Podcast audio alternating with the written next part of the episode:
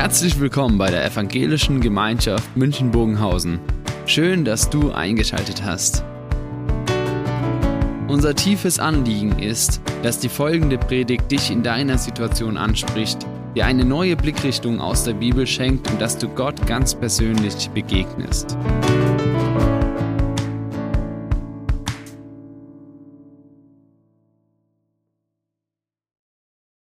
Es gibt ja Menschen, auf die kann man nicht böse sein. Und so wie ich, nicht.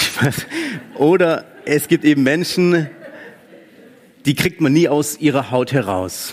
Also die werden nicht wütend, die werden nicht forsch, die werden nicht laut, die werden nicht barsch, die werden nicht so wie Jesus vielleicht. Oft haben wir diese romantische Vorstellung, aber heute geht's um die andere Seite von Jesus, dass Jesus mal richtig laut wird. Dass immer richtig klar wird, glasklar in seinen Ansagen und drastisch, wie es nicht sonst vorkommt in der Bibel. Heute werden wir eben genau diesen Jesus anschauen, der mal richtig Tacheles redet. Der die Leute mal herausfordert, der nicht nur Ermutigungen ähm, rausgibt, sondern wirkliche auch Drohungen ausspricht. Also Ermahnungen und Appelle. Und da schauen wir uns einige Fragen an, weil Jesus wird nur dann laut, wenn es um den Glauben geht. Wenn es um den Glauben darum geht, also auf, um den Glauben geht, wenn jemand seinen Glauben krumm werden lässt. Also wenn da irgendwas schief wird, wenn der Glaube von jemandem anderen abgesprochen wird oder wenn jemanden sogar einen anderen von einem Glauben abbringt, von seinem Glauben abbringt, von dem Glauben an Jesus. Oder wenn jemand seinen eigenen Glauben zerstört oder eben sich selbst in Zweifel stürzt. Und diese Szenarien, die schauen wir uns an. Diese, diese vier ähm, ja, Themen, wo Jesus sagt, hier, da musst du aktiv werden, da werde ich laut. Das schauen wir uns heute an. Davor aber noch einen kleinen Abschnitt, wo Jesus nochmal klarstellt, um was es eigentlich geht. Es geht um die Jünger, es geht um Jesus und die Verantwortung, die die Jünger jetzt auferlegt bekommen haben. Ich lese uns diese Verse einmal vor aus Markus 9 ab Vers 30. Jesus und seine Jünger verließen die Gegend und zogen durch Galiläa. Aber Jesus wollte nicht, dass es jemand erfährt, denn er wollte seinen Jüngern lehren und ihnen erklären, was ihm bevorstand. Der Menschensohn wird ausgeliefert werden in die Hände der Menschen. Sie werden ihn töten, aber nach drei Tagen wird er vom Tod auferstehen. Doch die Jünger verstanden nicht, was Jesus sagen wollte. Und sie scheuten sich, ihn danach zu fragen. Jesus hat ein Anliegen. Er möchte die Jünger lehren. Er will im kleinen Kreis nochmal einiges klarstellen. Da, damit beginnt die Szenerie. Und dann kommen ein paar Dinge, die wir uns gleich anschauen werden. Aber als allererstes spricht er hier einiges aus, was die Jünger auch komplett nicht verstehen. Mal wieder. Sie verstehen nicht, was er eigentlich meint und sie wollen auch gar nicht nachfragen, weil es ist so peinlich, dass sie schon wieder nachfragen müssen und dass sie noch nicht begriffen haben, was Jesus eigentlich meint. Jesus er bereitet sie aber vor auf eine Zeit, die kommen wird. Auf eine Zeit des, ja, des Leidens, ist klar. Diese drei Attribute des Ausgeliefertsein, des Töten, Sterbens und dann das Auferstehen, das, das kommt in der Zukunft. Das ist eine Vorhersage, die klar ist für uns, weil wir kennen das Ende der Geschichte. Die Jünger, ich stelle es mir vor, die halten an diesem Jesus fest. Die Jünger haben gesagt, die, die leben in dem, im Hier und Jetzt und wir haben jetzt Jesus und wir können uns nicht vorstellen, dass er irgendwann mal weg ist. Und wir können uns nicht vorstellen, dass er ausgeliefert wird und dass er sterben wird und dass dann alles anders wird. So hört sich zumindest an. Aber die Jünger, nee, wir können nur leben mit Jesus. Denn Jesus hat bisher die Streitgespräche geführt. Jesus ist eingeschritten, wenn die Jünger nicht mehr eine Heilung vollbringen konnten. Wenn sie gescheitert sind, dann ist Jesus eingesprungen. Wenn es darum ging, ja, große Reden zu halten, Jesus hat's gemacht. Und dann sagt aber Jesus, es wird sich ändern. Ich werde sterben, ich werde gehen. Und hier werden nochmal die Verhältnisse neu klargestellt. Auf einmal kriegen die Jünger schon so eine Vorahnung, wir, wir sind dran. Und Jesus spricht es gar nicht aus und die Jünger werden es wahrscheinlich gar nicht so verstanden haben. Aber wir sehen schon, dass Jesus hier etwas vorbereitet und sagt, jetzt seid ihr dran. Und jetzt kommen ein paar Appelle an euch, da geht's um alles. Das ist eure, das ist eure Aufgabe, die gebe ich euch mit. Auch wenn ihr jetzt vielleicht noch nicht alles im Detail verstehen werdet. Und da steigen wir jetzt ein. Als erstes heißt wehe, dein Glaube wird krumm. Ich beziehe mich da auf die nächsten Verse, ab Vers 33. Da heißt es, Jesus und seine Jünger gingen nach Kapernaum. Als sie zu Hause angekommen waren, fragte er sie, worüber habt ihr euch unterwegs gestritten? Die Jünger schwiegen. Sie hatten unterwegs darüber gestritten, wer von ihnen der Wichtigere war. Jesus setzte sich, rief die Zwölf zu sich und sagte zu ihnen, wer der Erste sein will, muss der Letzte von allen werden und allen anderen dienen. Dann nahm Jesus ein Kind und stellte es in ihre Mitte. Er schloss es in seine Arme und sagte zu den Jüngern, wer ein Kind wie dieses aufnimmt und sich dabei auf mich beruft, der nimmt mich auf. Und wer mich aufnimmt, nimmt nicht nur mich auf, sondern auch den, der mich gesandt hat.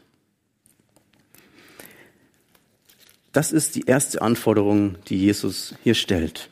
Peinliche Stille am Anfang. Die Jünger werden gefragt, was habt ihr diskutiert?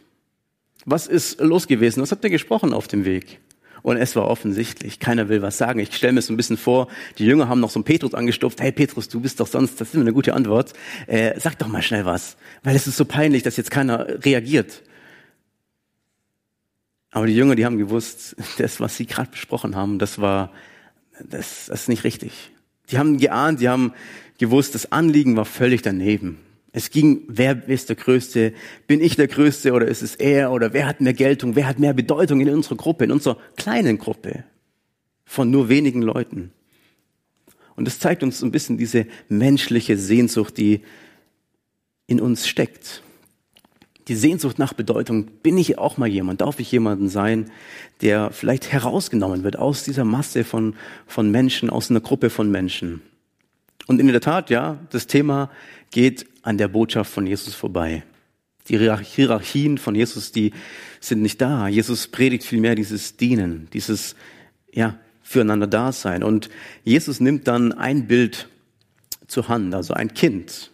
Das Kind ist buchstäblich hilfsbedürftig und unbedeutend in der damaligen Gesellschaft gewesen. Das Kind ist die Gruppe der Personen, die am Rande der Gesellschaft stehen. Die haben keinen Einfluss auf die Gesellschaft, die haben keine Chance, die dürfen nicht mitreden. Das Kind war damals oder steht hier eben für die, die am Rande stehen, die Unbedeuteten. Und Jesus nimmt dieses Bild, stellt es in die Mitte der Gruppe und sagt, so, das Kind umarme ich. Und er präsentiert sich und das Kind ihm durch das Umarmen. Ich stelle mir das ja fast schon ähm, als herausfordernd dar die Jünger, die gerade noch diskutiert haben, ich bin der Größte oder, oder du bist der Größte oder nein, lass mich der Größte sein oder hey, ich habe doch das und das erlebt, ich war doch mit Jesus auf dem Berg und habe da tolle Sachen erlebt mit Jesus und ich habe sogar Mose und Elia getroffen und Gott hat sich gezeigt, dann deswegen habe ich ja auch den besten Platz verdient. Und jeder will so den besten Rang haben bei Jesus und dann stellt Jesus ein Kind in die Mitte und umarmt es. Und die Jünger denken so, boah, Kind. Am liebsten wäre ich an der Stelle. Man kennt es vielleicht, wenn man von anderen gewürdigt, gewürdigt wird, öffentlich, das tut doch gut. Wenn man zeigen kann, hier, ich wurde in Arm genommen von der und der Person. Und das, das hat Aus, Aussagekraft. Und die Jünger denken vielleicht, ich wäre gerne an der Stelle des Kindes. Ich würde gerne herausgenommen werden von der Gruppe und würde gern präsentiert werden als der Musterjünger schlechthin. Vielleicht ist es so im Alltag ein bisschen bekannt, wie ich habe da ein witziges äh, Bild dabei. Ein Promi, ein Schauspieler wird ähm, besucht die Stadt und man bekommt ein Bild mit ihm.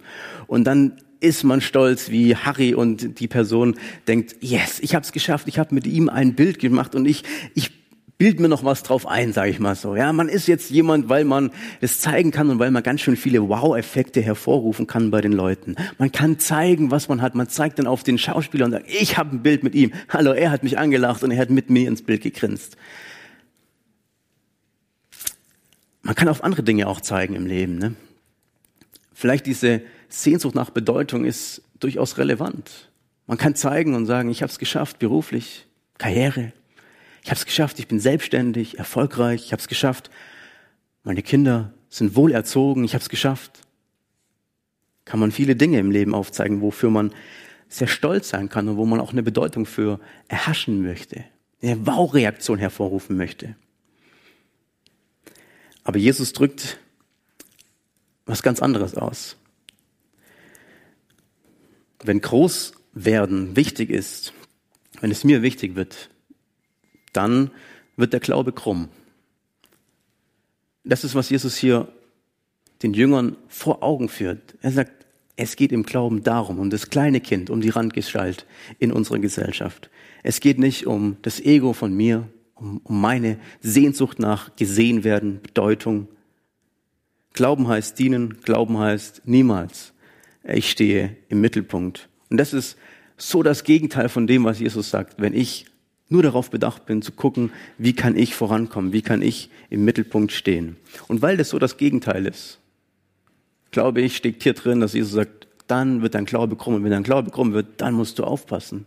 So kann es nicht gehen. Wehe, dein Glaube wird krumm. Pass auf, dein Glaube wird krumm, dann darfst du dich nicht mehr Jünger Jesu nennen.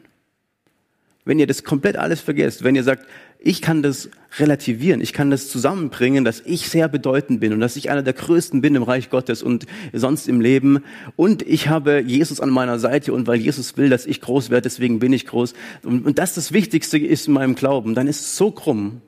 Das geht nicht. Ihr müsst die Kleinen hervorheben.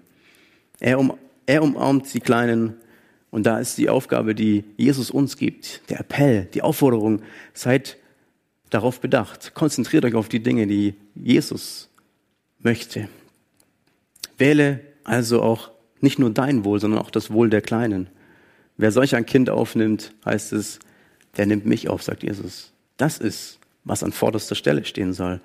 In der Gesellschaft die Randgestalten wahrnehmen, aufnehmen, ernst nehmen. Das ist, was Jesus hier in den Mittelpunkt rückt. Der nächste Punkt, wehe, du sprichst jemanden den Glauben ab. Und das ist eine weitere Szenerie der Jünger mit Jesus zusammen. Da heißt es in Vers 38, Johannes sagte zu Jesus, Lehrer, wir haben gesehen, wie jemand deinen Namen dazu benutzt hat, Dämonen auszutreiben. Wir wollten ihn davon abhalten, denn er gehört nicht zu uns. Aber Jesus antwortete, hindert ihn nicht daran. Denn niemand benutzt meinen Namen dazu, Wunder zu tun und redet kurz darauf schlecht über mich. Denn wer nicht gegen, gegen uns ist, der ist für uns. Wer euch auch nur einen Becher Wasser zu trinken gibt, weil ihr zu Christus gehört, Amen, ich sage euch, ein solcher Mensch wird ganz bestimmt seine Belohnung dafür erhalten. Jesus muss hier die nächste Sache klären, die die Jünger aufbringen. Johannes, ein Jünger, der zu Jesus kommt und eine Situation schildert, ein Problem. Die Jünger haben es erkannt. Die Jünger haben gesehen, es gibt jetzt ein Problem das müssen wir zu Jesus bringen, weil das ist wirklich, das ist nicht tragbar. Wir haben schon einiges versucht. Wir müssen, wir müssen einiges klären. Und wir sehen in dieser Szenerie, da gibt es eine Person, die treibt Dämonen aus, die tut Wunder im Namen von Jesu. Aber das Problem ist gar nicht, dass die Person das tut, sondern das Problem ist, er ist nicht zusammen mit uns auf dem Weg der Nachfolge, heißt es in der Übersetzung. Er gehört nicht zu unserem Nachfolgekreis, er gehört nicht zu unserem Jüngerkreis, er ist kein Teil von uns. Die Person, die tut ihr Wesen, die tut ihr Ding mit Jesus, im Jesu Namen, aber das ist, die denkt vielleicht anders wie wir. Die, die lebt vielleicht anders, die hat eine andere Gesinnung, die hat vielleicht einen anderen Ziel, die ist vielleicht ein Konkurrent sogar zu uns oder äh, wir wissen gar nicht genau, weil die gehört ja nicht zu uns. Sie müsste eigentlich zu uns gehören, weil wir sind ja die richtigen. Und die Spitze eben ist wirklich, wir haben es ihm untersagt, sagen die Jünger. Die Jünger, die sind nicht erst zu Jesus gerannt und haben gesagt, hier, das gibt's ein Problem, sondern sie sind erst die Person und haben gesagt, du hörst jetzt auf. Das geht nicht. Wir haben es versucht, ihm zu untersagen. Berichten Sie Jesus, ja, wir haben alles getan schon. Er sollte das nicht tun. Jetzt musst du ran. Du hast vielleicht mehr Möglichkeiten oder mehr Macht. Und das ist eben der Punkt, wo Jesus dann einschreitet und sagt, nee, lasst ihn. Die Person, sie steht wahrscheinlich Jesus nicht nahe. Also sie tut im Jesu Namen handeln, aber sie steht ihm nicht nahe wie der Jüngerkreis. Sie ist nicht ganz nah an ihm jeden Tag dran. Sie laufen nicht zusammen umher. Er hat vielleicht andere Ansichten, die Person, oder macht eben, verwendet andere Wörter für das, was er tut, aber alles im Namen von Jesus. Person, die Person, die wir hier sehen, die ist wahrscheinlich einfach nur anders als die Jünger es gern hätten. Und wir leben es auch in unserer Gesellschaft. Es gibt immer diese, diese Bubbles, diese Gruppierungen, wo man so Gleichgesinnte unter sich hat und man ist der gleichen Meinung und man versteht sich. Und dann gibt's noch die, die außerhalb sind. Und genau so eine Person war das. Und jetzt habe ich ein Extrembeispiel dabei von einem Musiker aus USA, der ist sehr bekannt geworden in den letzten paar Jahren. Der ist zum Glauben gekommen, ein Rapper. Er hat ein Album rausgebracht, nachdem er dann in einer Talkshow öffentlich erzählt hat, ich bin zum Glauben gekommen, ich habe Jesus angenommen und ich glaube jetzt an Jesus Christus. Und dann hat er ein Album rausgebracht, das heißt Jesus is King, Jesus ist König. Vor kurzem hat er ein neues Album rausgebracht. Das heißt anders, und auf dem Lied sind aber, äh, auf dem Album sind auch ganz viele Lieder drauf, wo es immer um Jesus geht. Jesus, Gott ist der Größte. Jesus ist der Herr. Jesus nimmt mich an. Jesus ist der Schöpfer. Jesus ist gestorben für mich. Er hilft mir auf, wenn ich gefallen bin. Und so die ganzen, sag ich mal, fast schon frommen Floskeln. Alle schön verpackt in einem künstlerischen Album. Weltberühmt.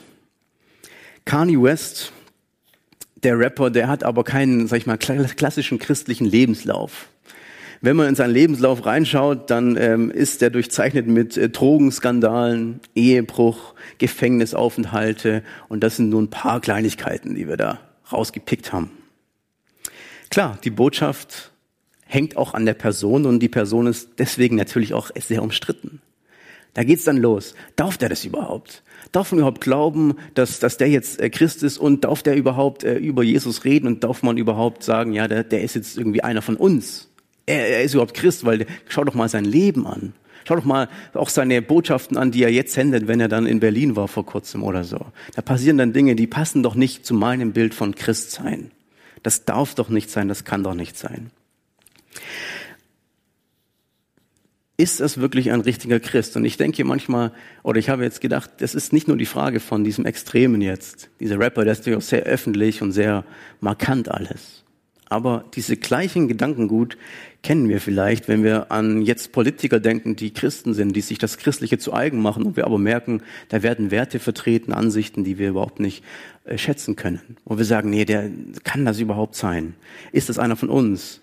Oder selbst in unseren christlichen Kreisen haben wir Menschen, die haben so andere Ansichten, wo wir sagen, ja, kann das überhaupt sein? Ist das überhaupt noch ein richtiger? Gehört er zu uns? Ist es einer von uns oder ist es ein anderer? Oder ist das Label, er ist Christ, das ist gar nicht mehr eine Qualitätssiegel. Früher war das vielleicht so oder manchmal, da hatte man das gedacht, er ist Christ, ah, das ist ein guter. Jetzt merkt man, na, es ist doch viel differenzierter, vielschichtiger, verwobener, herausfordernder. Trotz all dem sagt Jesus eben, wenn er im Namen von Jesus auftritt, in meinem Namen, dann dürfen wir ihm jetzt mal nichts Böses unterstellen dann agiert er in meinem Namen. Und wir wissen gar nicht, was im Hintergrund der Person steht. Anders wie bei dem Beispiel, was ich jetzt genannt hatte. Bei der Person, die wir in der Bibel sehen, da haben wir den Hintergrund nicht. Wir wissen gar nicht, was da im Hintergrund steht. Aber Jesus definiert, wenn er in meinem Namen auftritt, dann sagt er, ich legitimiere sein Auftreten. Er soll es machen. Er soll die Verbreitung des Glaubens weitertreiben. Jesus sagt, hindert ihn nicht. Es ist eben das Problem, das wir angesprochen hatten, dass die Jünger das nicht wollten. Hindert ihn nicht daran. Jesus sagt, tu, lasst ihn machen, in meinem Namen zu handeln. Das ist okay. Und dann kommt noch ein großes Beispiel, was Jesus noch aufmacht. Ich habe das gelesen. Es geht um das Thema Gastfreundschaft. Das ist ein Extrembeispiel. Jesus lehnt sich da schon fast so weit raus, dass er seine Weite zeigt. Da heißt es eben, wer den Becher, wer jemandem einen Becher zu Wasser zu trinken gibt und er wird eine Belohnung dafür bekommen. Also Jesus sagt, wenn jetzt ein Jünger, wenn wir auf der Reise sind, die Jünger hatten da das eben klassisch vor zu Hause war das so, die Jünger haben gepredigt und sind durch die Lande gezogen und dann haben sie immer wieder an, an Türen natürlich auch dann Halt gemacht und sie haben vielleicht und höchstwahrscheinlich immer wieder einen Becher Wasser bekommen auf dem Weg. Und Jesus sagt dann, die Person, die einfach nur einen Becher Wasser gibt, die bekommt von mir schon einen Lohn die wird von mir schon belohnt. Ich schaue euch schon so an und sage, wenn irgendjemand meinen Nachfolgern etwas Gutes tun, dann belohne ich die Person. Dann bin ich schon dankbar für die Person und dann wertschätze ich das sehr hoch, was die Person schon macht. Jesus hat da eine gewisse Weite, die ganz schön herausfordernd ist. Wehe, du bringst jemanden, äh, das ist dann der nächste Punkt, ja, wehe, du sprichst jemanden Glauben ab. Das ist das ist die, die, die Herausforderung, der Appell, dass wir auch angehalten sind, nicht zu schnell zu urteilen, dass wir angehalten sind, äh, nicht zu, zu sagen, okay, der gehört nicht zu meinem Kreis, der denkt vielleicht nochmal anders, der ist nochmal anders unterwegs. Und das ist der Appell, den Jesus hier gibt. Nicht zu schnell urteilen. Jesus sagt, ähm, nehmt, lasst ihn machen. Er darf das machen. Und ich darf das annehmen und sagen, okay, im Namen von Jesus handeln andere Menschen anders. Vielleicht nicht in meiner Gesinnung, aber Jesus hat da mehr Menschen in seiner Nachfolge, wie ich das vielleicht denke. Der nächste Punkt, wehe, du bringst jemanden vom Glauben ab. Und das ist ein, ein, ein großer Punkt, der, der, sozusagen eine größere Relevanz bekommen hat in den letzten äh, Jahren, wie ich finde. Jesus sagt, wer einen von diesen Geringsten, die an mich glauben, von mir abbringt, für den gilt, es wäre besser für ihn, mit einem Müllstein um den Hals ins Meer geworfen zu werden. Da das krasse Bild, Jesus ab in, ins Meer. Wer einen von mir abbringt. Und da ist die Frage, ja, sind wir diejenigen, die jemanden abbringen vom Glauben?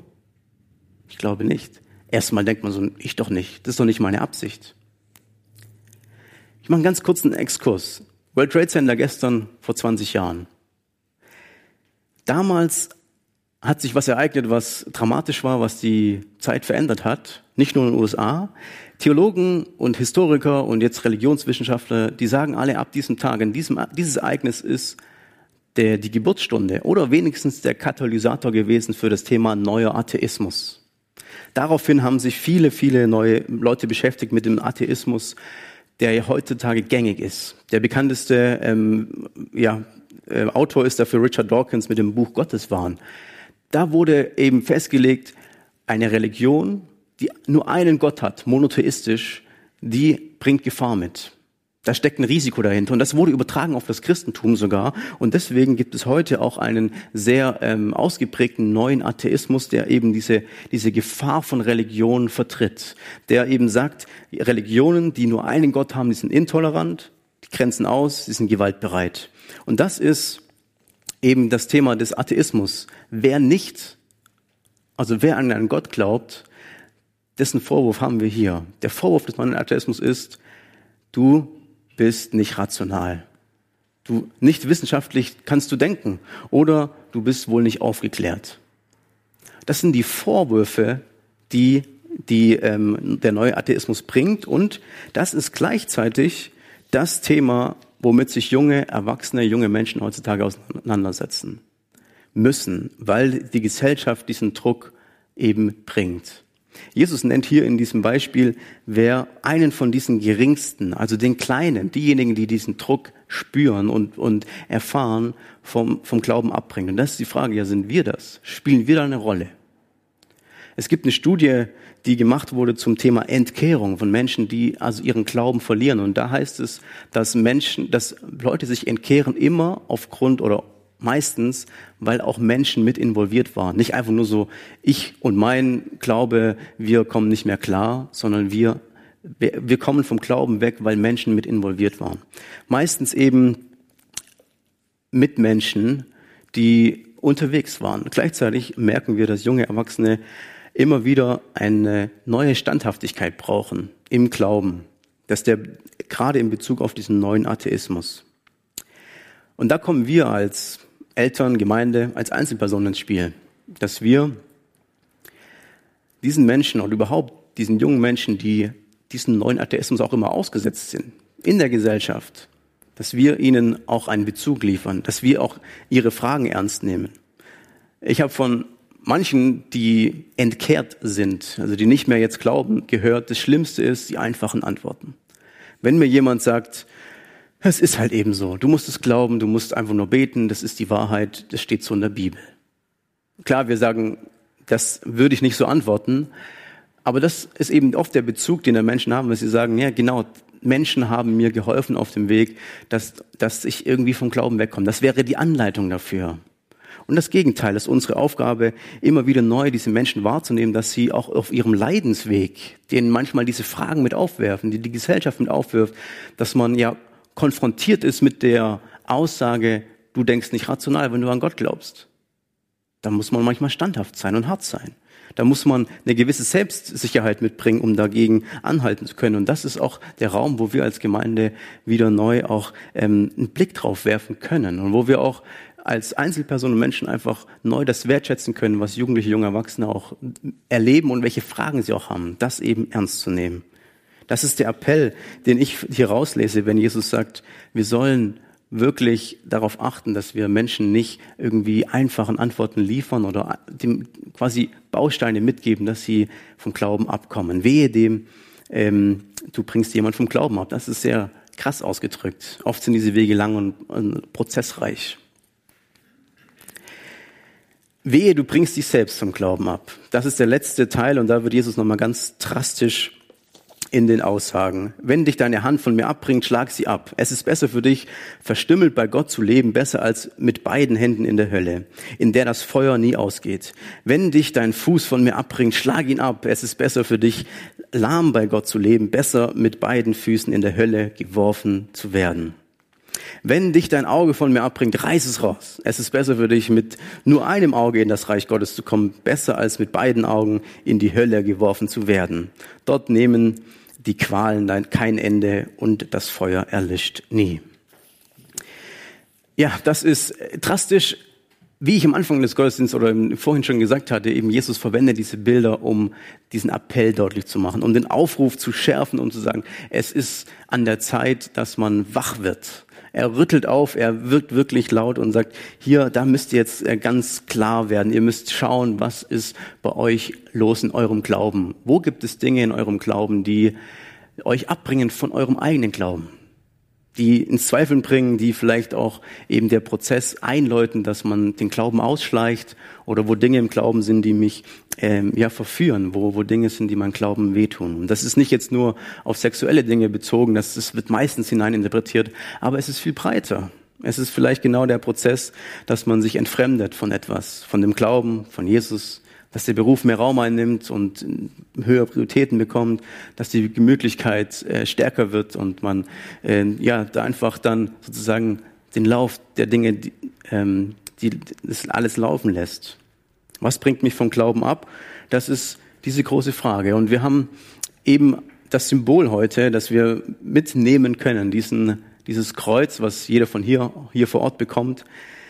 Ein Symbol, was nochmal symbolisiert das Festhalten. Das haben wir es vorhin gehört. Festhalten an diesem Glauben. Und Jesus, der hat heute oder in diesen Texten sehr harte und argumentativ, sehr ja, forsche Wörter verwendet und Bilder. Und es ist ja hart manchmal das zu lesen, aber gleichzeitig hat Jesus verbunden, ich möchte, dass euer Glaube standhaft bleibt. Ich möchte, dass der Glaube von anderen bleibt. Ich möchte, dass, dass dein Glaube bleibt und dass wir zusammenbleiben und deswegen dieses Festhalten. Manchmal hilft dann so ein Symbol, das auch mitzunehmen und ein Symbol wie ein Kreuz zu nutzen und zu sagen, ich, ich erinnere mich immer wieder neu an diesen Jesus und ich möchte meinen Glauben stärken.